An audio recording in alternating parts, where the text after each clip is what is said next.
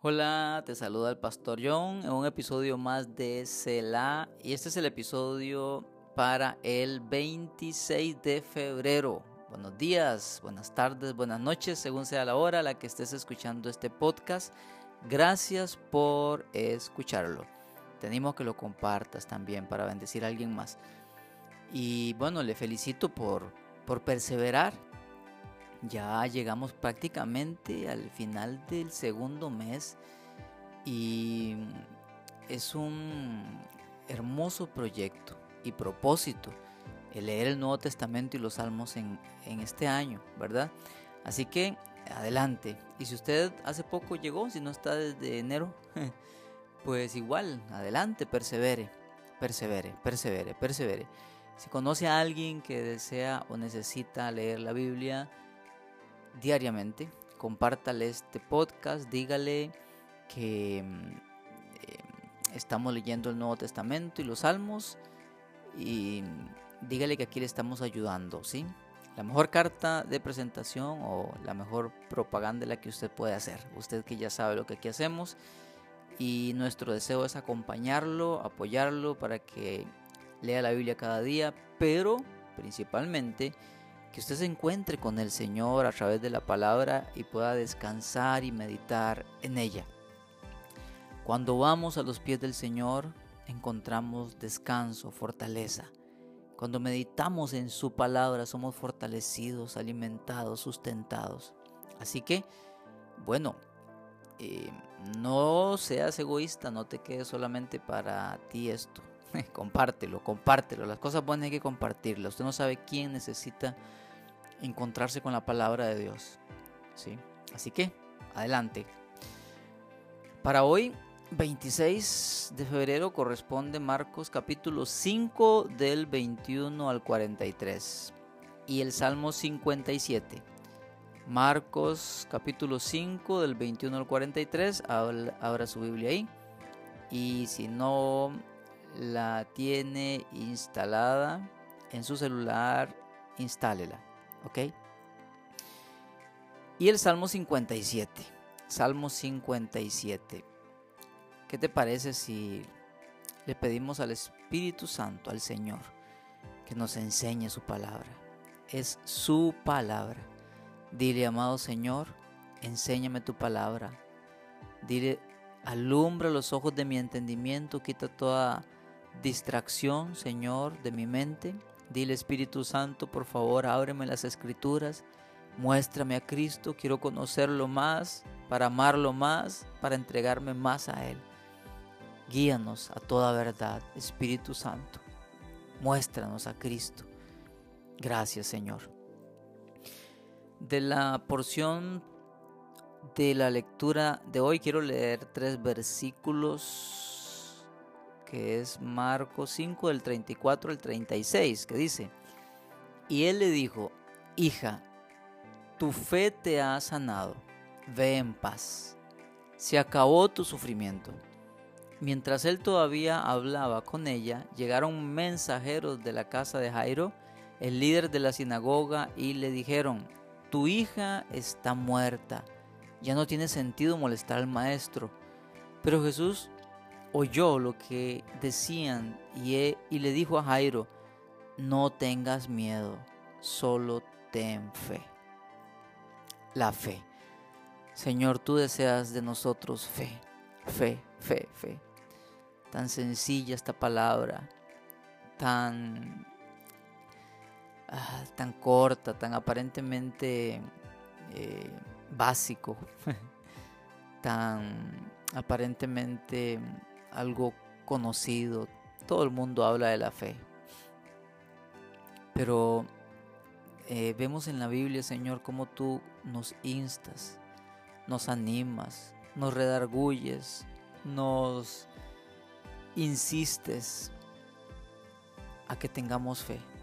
Y hasta nos reprendes cuando ves que tenemos poca fe. No hacías milagros cuando no había fe. Y Señor, vemos aquí dos milagros. Y el factor común es la fe, pero no una fe al vacío, sino una fe puesta en ti. confianza. Ayúdanos a tener esa fe. Ayúdanos a ser gente de fe. Ayúdanos a confiar en ti, Señor, de todo corazón. Ayúdanos, Señor.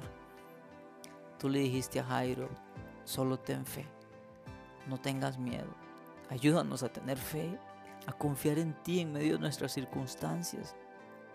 Ayúdanos a confiar en que tú todo lo puedes, en que tú siempre estás ahí, en que eres grande y poderoso, en que eres sublime, en que nunca nos abandonas, en que vas con nosotros de la mano, Señor, y que eres nuestro refugio. Ayúdanos a tener fe en todo tiempo, pero sobre todo en el tiempo de la prueba, en el tiempo de la adversidad, a no tener miedo, sino a tener fe en ti, Señor. En el nombre de Jesús. Gracias, Señor. Salmo 57, el salmo para hoy. Este salmo, tal vez en tu Biblia lo puedes leer ahí en el encabezado, dice que se relaciona con David cuando huía de Saúl y entró a una cueva. Algunos creen que era la cueva de Adulam, u otra con un nombre medio extraño, Engadi. El hecho es que David está huyendo. Los últimos salmos hemos hablado bastante de eso, ¿verdad? De David huyendo, de Saúl, este hombre que lo persiguió con tanto enojo, con tanto odio, con tanta amargura. Y te he dicho que muchos de los salmos, al menos cuando hablamos de David, están en un contexto de, su vida, de, algún momento específico que, vemos principalmente en, en, Samuel y por ahí, principalmente en esos dos libros, primero y segundo de Samuel. Y, y es hermoso ver cómo en momentos específicos de su vida quedaron plasmados estos escritos donde vemos la humanidad de David, vemos los temores de David, eh, pero también vemos a un David que siempre confía en Dios, siempre confía en Dios. Y deseo leerte el versículo 5, que de hecho se repite en el versículo 11, lo mismo. Exaltado seas, oh Dios, por encima de los cielos más altos, que tu gloria brille sobre toda la tierra. Tenemos a un David diciendo en el versículo 2, clamo al Dios altísimo. Diciendo en el versículo 1, ten misericordia de mí. En ti busco protección. Tenemos a un David temeroso, siendo perseguido en cualquier momento, desde su perspectiva, en cualquier momento su vida podía acabar.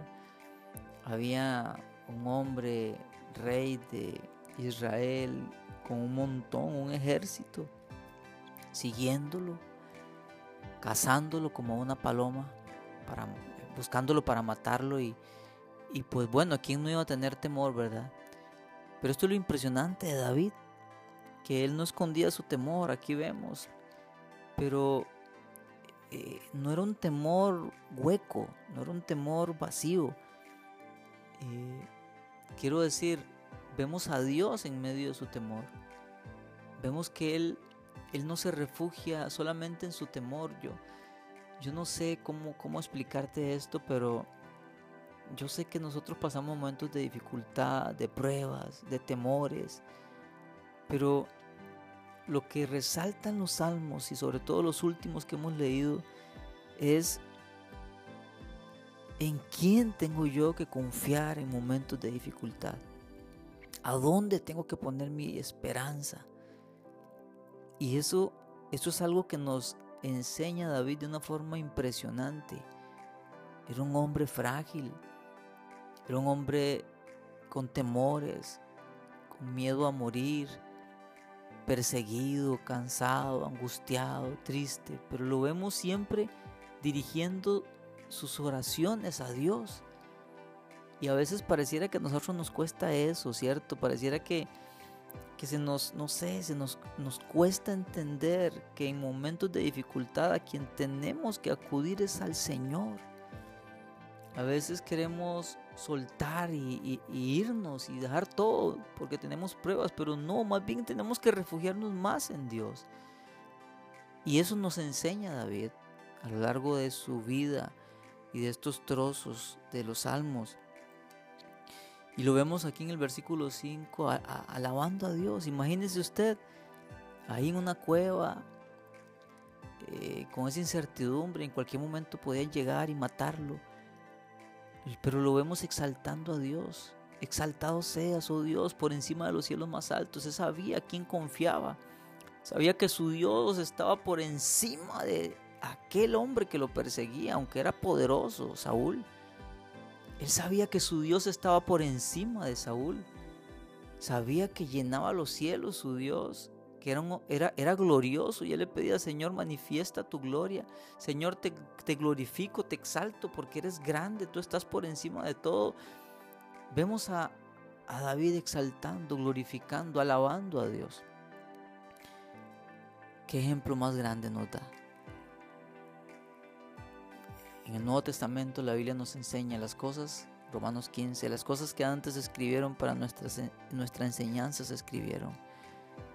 Mi deseo más grande es que en esta travesía por los salmos aprendas o recuerdes que puedes confiar en Dios en medio de tus circunstancias abandónate en Dios, confía en Él, llora en su presencia, ponle tus quejas, llévale tus angustias, pero alábalo, adóralo, confía en Él de todo corazón. Nos escuchamos en nuestro próximo episodio. Chao.